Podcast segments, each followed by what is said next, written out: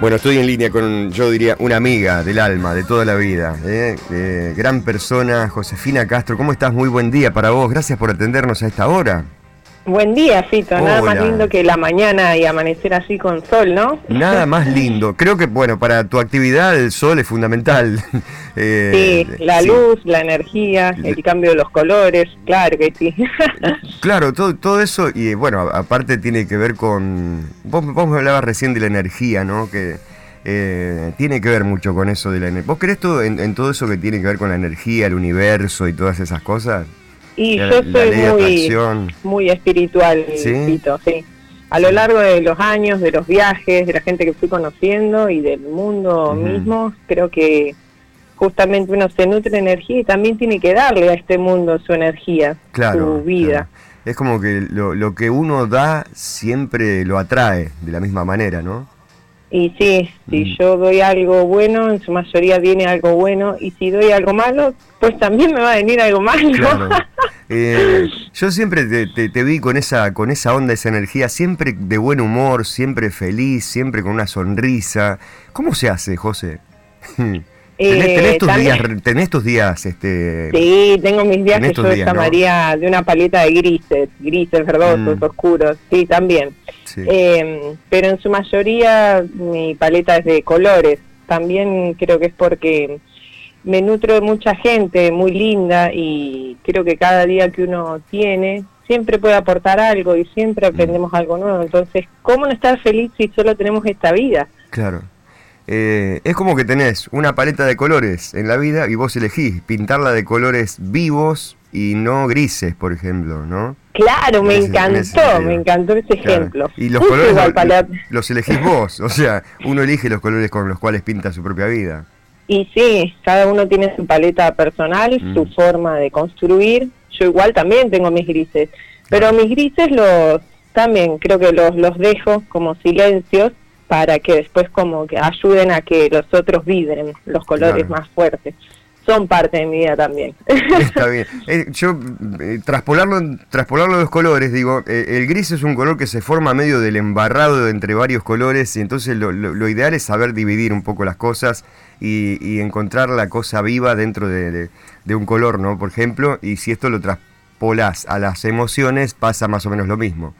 Y es genial, Fito, sí sí, sí.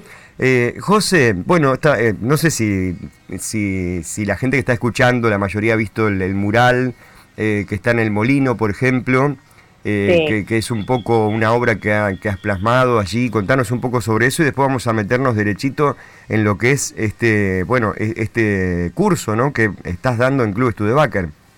Bueno, con el tema del molino quemado, es un proyecto que estamos armando con la municipalidad, que es el proyecto Faura, que es justamente recuperando la fauna y la flora cañaseña.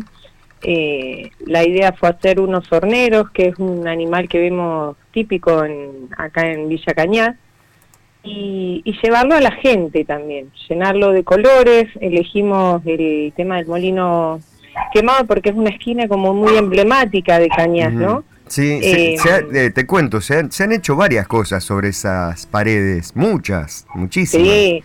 Eh, de hecho, bueno, una de las de las más resonantes fue cuando pusieron todas las frases cañaseñas ahí, que lo había hecho Mario Guerra en su momento.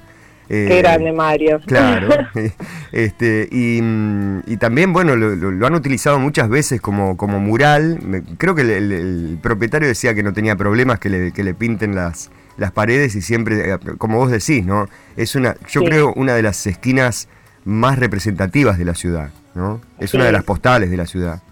Bueno, ahora que vos nombras a Willy, que era el hombre que vivía, mi tío Reinaldo siempre me contaba historias de él porque era muy amigo. Yo antes de pintar el, el, mural, como le pedí permiso también a los seres que habitan en ese lugar, a Willy, eh, para poder pintar y dejarlo mejor, que sea para la gente. Y vos sabés que era muy loco porque los primeros días había horneros, pero no muchos, y a medida como que yo se fueron dando cuenta de que yo estaba ahí y no les estaba haciendo daño, se acercaban, venían, estaban más cerca, y como que me parecía algo muy muy lindo, ¿no? Estar pintando horneros y que vinieran los horneros a, visitar. Eh, bueno, sí, un personaje muy particular. Yo siempre me quedé con las ganas de entrevistarlo y de recorrer el interior, que es un misterio. El, interior de ese lugar es un, es un misterio. ¿Quién no, todo el mundo se pregunta qué hay de, los muros para adentro, ¿no? Bueno, acá estaban las maquinarias de una vieja aceitera ahí. Este, o, sea que incluso hubo este, proyectos para demolerlo y, la verdad que nunca se concretó. Eh, bueno. Quizás eso fue una buena noticia porque en definitiva es un lugar, bueno, este, histórico, ¿no? Eh, y bueno, allí se plasmó entonces esta obra que eh, recorre un poco lo que es la fauna característica de nuestra zona. Y puntualmente, ¿no? E, este ave que, bueno, tantos regalitos nos dejan las columnas. Yo digo, ¿cómo, hacen estos bichos para... Si lo tuviera que hacer uno al, al nido de hornero no lo puede hacer, es increíble, ¿no? Vos sabés que el otro día justo Zapito, un amigo, pasó y me dijo que el nido del hornero puede soportar hasta como 70 kilos, que me pareció algo bestial. Digo, pero imagínate la construcción de, de estos seres. Eh, que bueno, eso también tal vez se relaciona un poco con lo de arte precolombino, que después vamos a ver cómo estas construcciones eh, antiguas todavía quedan. Claro, claro. Eh, sí, de hecho, bueno, eh, el principio de construcción es casi el mismo. Eh, en la arquitectura precolombina se utilizaba muchísimo el barro, ¿no? Claro, el estuco que se va a llamar. Estuco se llama, estuco. Eh, bueno, y también, bueno, con lo de los horneros, como para... Eh, la idea es que la gente, como uno dice, bueno, ¿cómo cuidar, no? ¿Cómo cuidar el, ambiente, cómo cuidar lo que uno tiene? Y yo parto de la idea de que si uno no conoce lo que lo rodea, no puede quererlo, no puede generar un vínculo. Entonces, si yo empiezo a reconocer y a darme cuenta de lo que está, ya empiezo a, ah, ya me empieza a despertar otras emociones. Entonces ya empiezo a cuidar más. La idea justamente de Saura es poder eh, ir llegando a distintas, a todas las personas que se pueda de Cañas, para que ellos empiecen a tomar conciencia de los animales que y de la fauna, flora, todo de lo que estaba antes y de lo que forma parte de nuestra vida diaria sin que nos demos cuenta. Eh, vamos a pasar a esto del taller. Yo voy a dar lectura. Dice, nos inspiraremos recorriendo algunos rincones de América Latina precolombina para tomar técnicas milenarias y realizar nuestras propias producciones. Para principiantes y avanzados, es decir, no hace falta tener conocimiento previo, supongo, eh, solamente la vocación y bueno, esa, eh, esa inquietud. O las ganas, también, porque la idea, bueno, yo soy licenciada en artes visuales y profesora y he recorrido mucha muchas partes de América Latina, justamente buscando el arte en los, en los pueblos originarios. Y me doy cuenta de la riqueza que tiene nuestra hermosa América, Argentina también. Pero lo que pasa es que muchas veces desconocemos eso. Al desconocerlo no podemos como... Eh, tal vez sí nos va a llamar la atención, bueno, si vamos a eh, a las ruinas incas de Perú, de Machu Picchu, porque se habló mucho, pero tenemos un montón de cosas y que están vivas todavía. Incluso, eh, bueno, el, taller de arte precolombino, justamente lo que quiero es eh, acercar todo esto que tenemos y que nos rodea a la gente. Y hacerlo un poco más ameno, porque a veces uno dice, uy, bueno, sí, los mayas, y empiezan con las edades, no, bueno, sí, antes de Cristo, esto. No, sino llevarlo a cosas más más ricas, más de creencias, de religiones de, ellos, ¿no? Mística, de la cosmovisión andina, que era muy diferente a la nuestra, entender las arquitecturas, qué pasaba con la ropa, entender como que todo el arte que dejaron forma parte de lo que vivimos hoy en día, pero se transformó.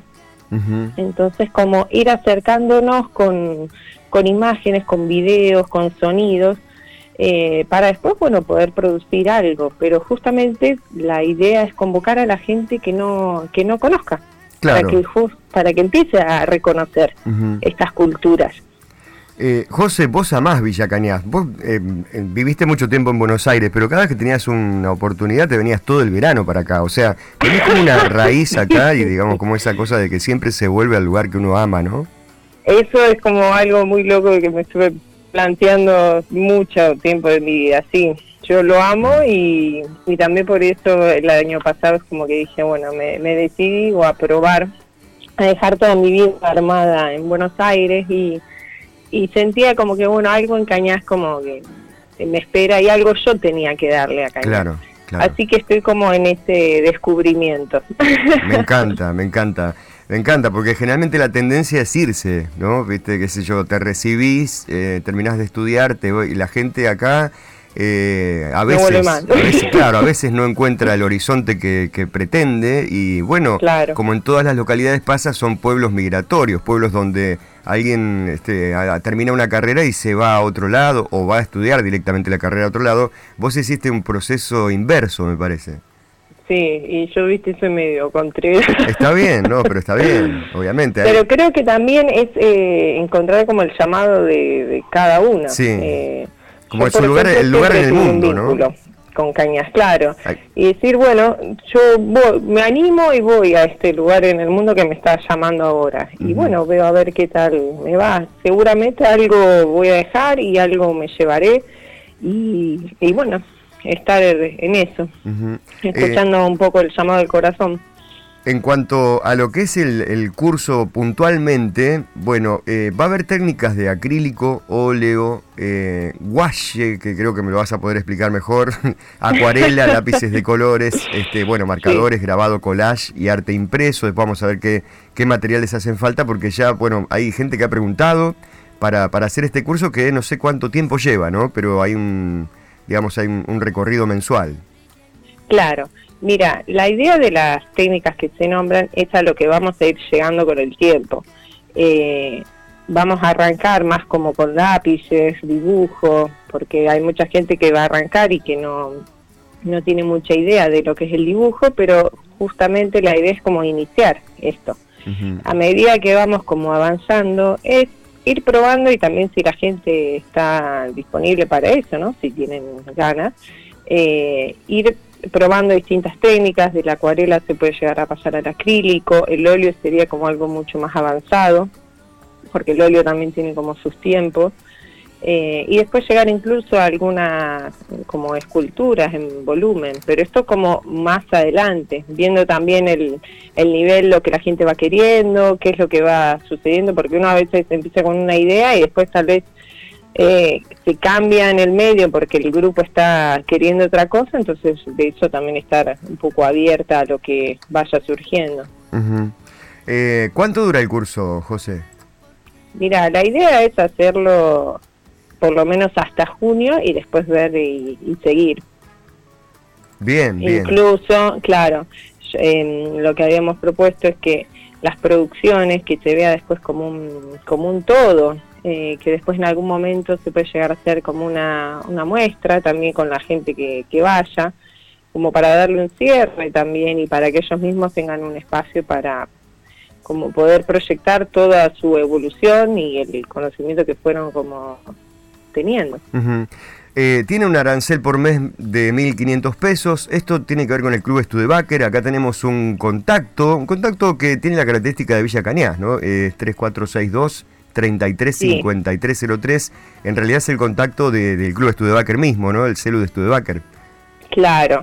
Em, de todas formas, la primera clase, hoy justo arrancamos a las 2 de la tarde, eh, es gratuita.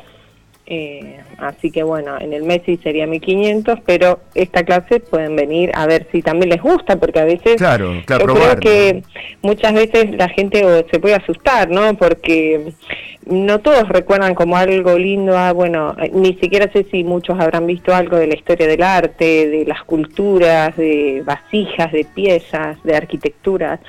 Entonces como que uno muchas veces rechaza, ¿no? Lo que no conoce pero porque también hay como un miedo a, fracasar en eso. Entonces, yo lo que quiero es abrir el, campo a invitar a la gente a que venga, pruebe, se enriquezca de algo y que después, bueno, si, si no los convoca más, bueno, también como tener la puerta abierta. Seguro, como sumar una experiencia más, ¿no? Claro, mm. sí, sí. José, bueno, te agradezco mucho tu tiempo. Eh, me, preguntaron los horarios, o sea, ¿qué, ¿qué, horario va ahí? Porque, bueno, seguramente hay gente que trabaja, que tendrá su, su, vida cotidiana y sus tiempos, ¿no? Eh, ¿Tenés por allí los, los horarios? Sí, Los horarios son eh, los jueves de 2 a 3 y media. Es un taller que va a ser de una hora y media. Vamos a tener una parte como más eh, de introducción a la cultura que veamos. Vamos a ver imágenes, videos, vamos como a ir hablando y después vamos a tener un momento también de, de producir. Bien, bien, bien, bien. Eh, José, bueno, te dejo en libertad. ¿eh? Una, realmente una alegría charlar con vos y, saber el hecho de que Igualmente, estés acá, ¿eh? Seguramente nos veremos en alguna alguna otra fiesta retro, me parece que va a haber otra. claro, bailando en esto o bueno, en alguna movida cultural, Fito. Qué gusto siempre cruzarte por allí. José, muchísimas gracias, eh, gracias por tu tiempo y bueno, eh, seguramente será una experiencia maravillosa, ¿no? Tanto... Gracias a vos. Sí, eso, eso esperamos y bueno, vamos a ponerle todo para que así sea. Un beso grande, José, muchas gracias. Un beso y un abrazo, Peter. Adiós. Chao, chao.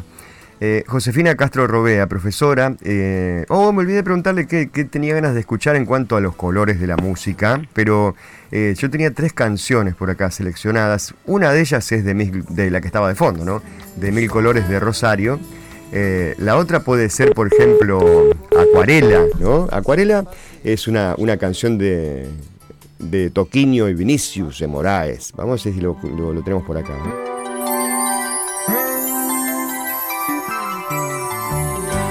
Folha desenho um sol amarelo. Com cinco ou seis retas é fácil fazer um castelo.